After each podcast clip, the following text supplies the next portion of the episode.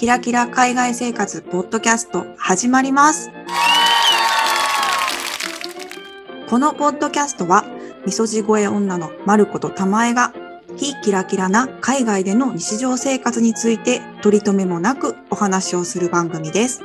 今回も前々回とですね、前回に続いて視聴者さんからの質問に答えながら話をしてみました。ついに最終回ですね。聞いてください。さあ、じゃあ次、質問行きましょうか。えー実際に海外で働いてみて良かったことや残念だったことなど知りたいです。どうどうですか？えっと、良かったことは、うん。いろんなことがさ、表現が大変になるわけじゃん。あの、うん外国語だから。うんうん。あとプレゼンテーションとかも、すごい、めちゃめちゃドギマギするんだけど、うん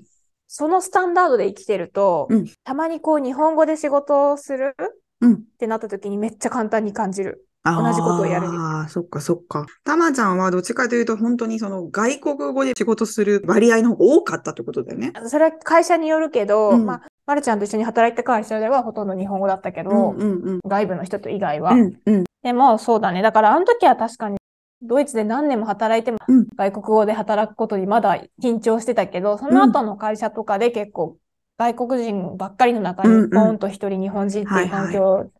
だったから、うんうんううんうん。それに慣れたら、逆に日本語でやる仕事とか、日本人の人に対してするプレゼンとかは超楽勝に感じられるように。気持ちだけの問題なんだけどね。えーでも気持ちじゃないですか。それは気持ち大事だと思うんで。いや、まるちゃんは？私私ね、なんかのらりくらりなんですけど、私はだからその日系企業でもドイツ人ばっかりのところにポンって入って仕事したことがあって、その時にうん本当にうんどうしようと思ったの、全然できないのに。ドイツ語できないのにどうしようと思ったけど、なんかうん働いたら結構なんとかなるじゃんみたいな風に思ったんだよね。うんうんうん。そう、あの、同感。なんか使ってたら割となんとか伸びるんだなって思って、私はだから、うん、なんとかなるんだなって、外国語で働くってなんとかなるんだなっていうのを働いてみて思ったっていうのが良かったことと、まあ、あとはめっちゃわね、かる。なんで、まあ、あとはね、言って私も2年しか日本で働いてないんですけど、もうバリバリの体育会系の会社で働いてたんですよね。うんうんうんうん。で、そこで2年働いてた経験はそれなりに活かされてるなと思ったんですけど、あの、外国で外国人として働くってなると、やっぱ本当にちょっと萎縮しちゃうというか、ドギマギする部分あったんですけど、その、うなんていうの、たった2年でも日本の社会でもう、うガチガチになんか上下、上下関係ゴリゴリのとことかで働いてた気持ちをそのまま持って働いてみると、なんか、うんうん結構日本人やるねっていうふうに思えたっていうか、そう、日本、日本人働くよね。ちゃんと働くよねって思った。ちゃんとしてる。わかる。なんか、態度とか声の大きさで、やっぱ萎縮してしまうわけよ、外国人相手に。うんまあ、アジアの方だったらそんなことないかもしれないけど、特に西洋の方とか態度でかいし。すごい、あたかも自分が正しいかのような感じで喋ってくるから、最初は萎縮するんだけど、うん意外と中身ないこと多い。多いなってのに気づける。もちろん人によるよ。人によるけどうん、あの、態度と、その言ってる中身の内容が比例していないことっていうのも往々にしてあるなっていうことに気づけるから、そう、だからそういうのもあって私はその自信がついたっていうか、ああ、なるあほどね。の、度胸もつくしね。うん、そうそう、度胸つくね。うん。結構、ね、やっぱ、荒波に揉まれると、度胸と自信がつくね。うん、そうです、そうです。そう、私ね、日本での社会人経験が本当に、もしかしたら、い今の今は同じ会社でもあのような状態ではないかもしれないっていうぐらいすごい体育会系の上下関係バリバリのとこだったんですよ。だから、もしかしたらちょっと今はまた時代が変わってるかもしれないんですけど、あうのん、そうね。でもね、少なくともその時、今の時代には合ってない会社だったとは思うけど、うん、それなりにあの時の経験は役に立ってます。精神的な部分としても。うんうん。あとなんだろう、まあ、日本人って基本相手のことをちゃんと聞いて、相手が何を求めてるのかっていうのをうん。察するような基本的教育を受けてるから、うんそこだけでも結構財産だよね。そうだね。うん、うんそうだね。でも、うんその大事な能力が、まあ残念だったことっていうところで言うと、ちょっとう失いそうになっている部分もある。まあ、空気を読んでたらやっていけないっていうところはあるからね。ああ、ありがとう、ポジティブに言ってくれて。そう。無視したくなる時もあるっていうね、っていうところかな。そうですね。それは良かったことですけど、残念だったこと、なんかありますか？えっと、残念だったことは、まあ、いろいろ失敗とか知らなくて、悩んだりしたこといっぱいあるけど、うん最終的にそれを今も残念だと思っているかと言われるとそうじゃないかも。その、まるちゃんもそうでしょ、ん多分。そうそうそうそう。いっぱいあったけど、苦いこととかも。う。うんでも、それが全て今良かったことに変わってるじゃないけど。ほんと。あのさ、スティーブ・ジョブズの名言でさ、うん。あの、コネクト・ザ・ドットって言葉あるじゃん。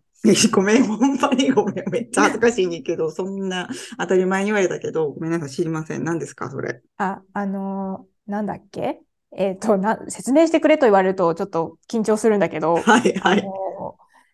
目標を設定してそこに向かうっていうわけじゃないくて、うんうんうん。あの、興味のあることを、うんとか、その時その時に縁のあったことをやっていって、うん。で、後で後ろを振り返ったら、それがちゃんと今の自分につながってるっていうか、えーめっちゃいい言葉やん。でしょ？本当にそうだと思ってて、なんかうん別に、まあ目標を持ってそこに向かっていくっていうのも素晴らしいし、それができるならやりたかったけど、うんうん。やっぱりさ、一歩踏み出してみないと見えないものってたくさんあるしさ、うんうんそれこそ、まるちゃんとこうやってポッドキャストをやるようになる前だったら、うちらのその一緒に働いてた会社のキャリアって、思ったより長くいっちゃったんだよね。居心地が良かったから。はいはいはいはい。で、そんな思ったより長くいってしまった自分を結構責めてたんだけど、何の意味があったんだろうとか思ったけど、うんうん。やっぱりあんだけ長く働いてたから、そのまるちゃんも含め、あの会社の人たちと未だにこうつながりがあって、未だにプライベートでも会えるような関係になってるっていうのはすごい財産だと思うし、うん、そうですね。うんうん。こうやってポッドキャストやるようになって、ほんと十何年後に答え合わせじゃないけど、ああ、あの時何年もあの会社にいて意味があったんだって気づくっていうか、だから、いろいろ言いましたけども、この質問をくださった方も、自分の心にこう聞いてみて、今やりたいって思うこととか、ワクワクすることとかを優先していったらいいんじゃないかなと思いました。なんか今日結構いい言葉出たんじゃないですか？喋りすぎてますけど大丈夫ですか私。これは何回になるんですか？何回になる？が、まるちゃんからなんかないですか？私から。いや、まあ、とか、うん、ちょっとキャリアに対する意識がちょっともしかしたら低いかもしれないんですけど、そうだな。全然そこを、でも、いつも罪悪感あるような感じで私に言ってくれるんですけど、まるちゃんは。うん全然そこを罪悪感感じる必要ないと思うので、それはね、いいですか？その人それぞれの生き方ですし、すかね。私も今正直なくなったしね、散々キャリアキャリアっていうのを求めすぎて、今もう全然そういうのなくなったんだけど、うんうんうんうんうん。だから結局、まるちゃんの方が最初に答えにたどり着いてたっていう風な見方もでそんなきるわけだ。ことない、そんなことないんですけど。まあ結構私、その直近を生きている感じの人間なんで。それが正解だと思いますよ やっ。ぱりなんかちょっといい風に言ったけど、先まで考えれてないっていうだけなんですけど、まあ、若さってすごく、うん。それがプラスに働くことっていうのが、自分の人生の中でもあったので、そうんの若さと勢いを活かしてチャレンジしてほしいな。うまいこと言えないけど、本当に今やりたいことっていう気持ちはすごい大事にして動いてほしいなと思いました。本当にそこが一番です。あの、他の人が言うことは正解じゃないので、はい正解っていうのは自分の中。にあるものだと思うので、私たちつい熱がこもってしまいましたが、聞き流す程度で。聞いていただければそう、ちとょっといいなって思ったとこだけふんって聞いた後はもう違うと思ったらもう全部無視してください。はい、そのぐらいがいいと思います。はい。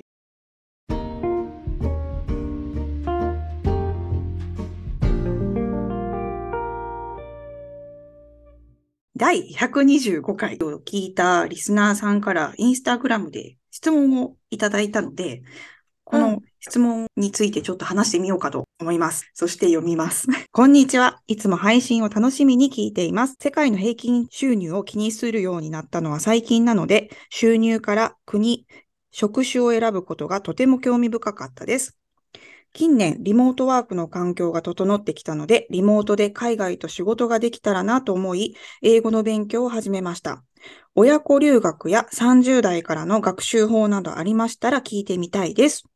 ということでメッセージいただきました。ありがとうございます。ありがとうございます。素晴らしいですね。子育てされながら、さらに海外でリモートワークしたいっていう。そうよ。すごいよね。それで、30代からの学習法っていうのがキーポイントなのかなと思って、学生さんとかとはまた違う時間がない中でも一番効率のいい方法っていうのをうんうん。考えたんですけど、あ、教えていただきたい。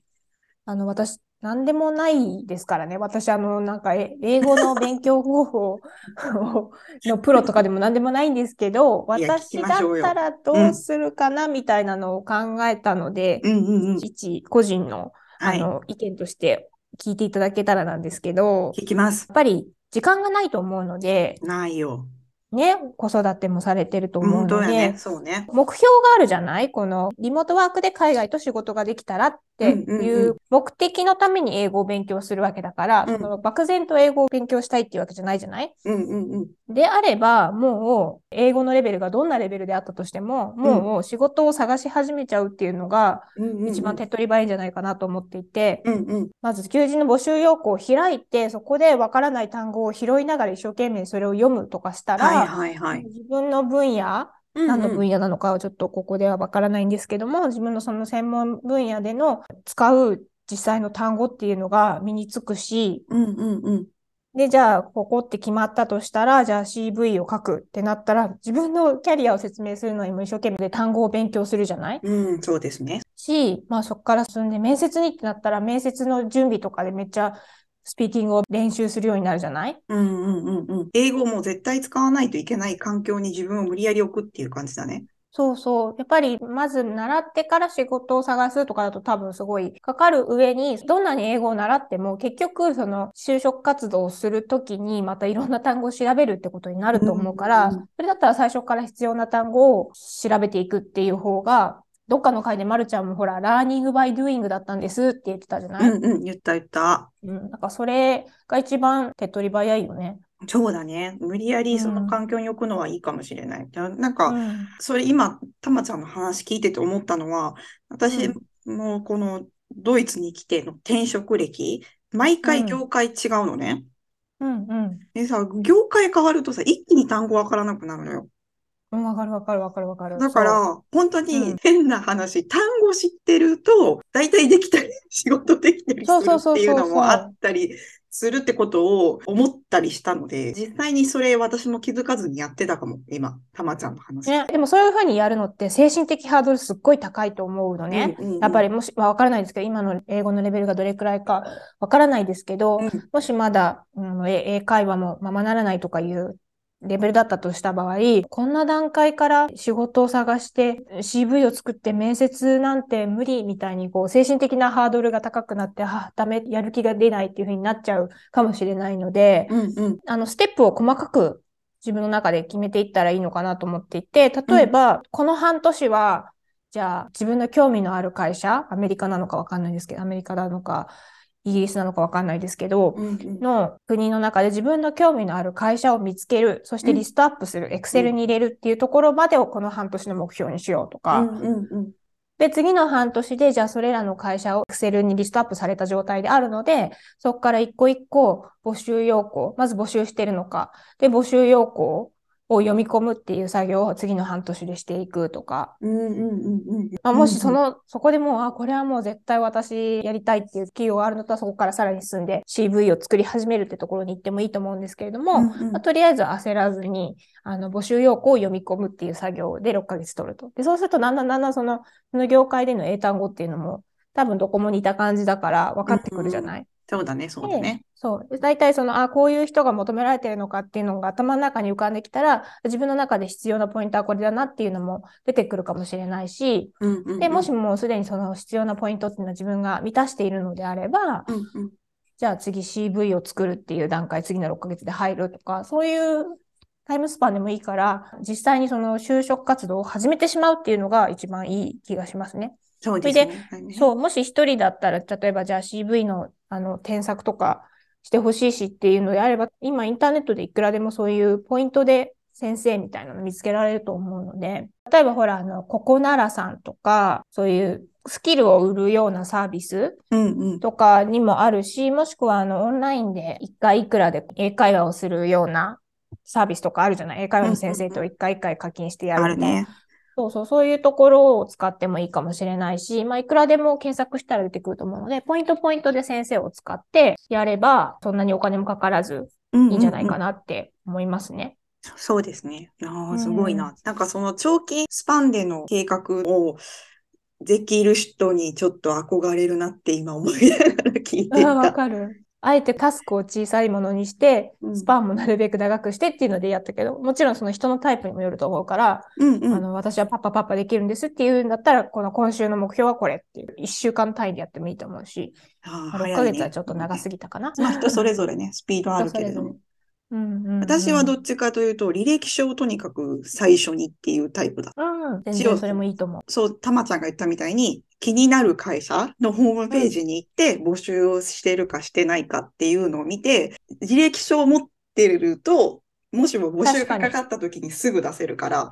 ね、出来はわかんないけどね。の、ブラッシュアップする必要はあったかもしれないけど、とりあえずなんか一回形を作っとくと動けるなと思ったんで、うん、履歴書が一番気が重かったの。わかる。でもそうか。だから最初の to do として、履歴書を最初に作るっていうのは確かにそうかもしれない。その方が、ね、そのリストアップして、あ、この会社すごくいいって思った会社が募集してたらね、すぐ行動に移せるもんね。一応ね、送れるけど、うん、もうそれが何よりも気が重かったんだわ。うん、その履歴書を書くのが。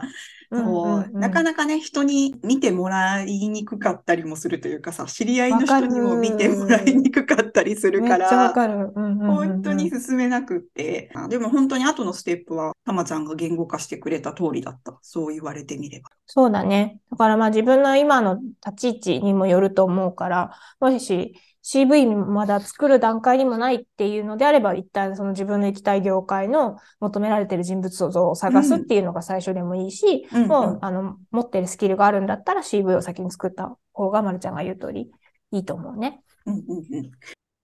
はい。あと、一応、質問の中に親子留学などっていうのもあったんですけど、なんですけど、何分私たちちょっと親子留学の経験がなくてですね、あの、あまり有益なことが 言えなかったなっていうことでですね。申し訳ないんですが、こちらは割愛とさせていただければと思います。思います。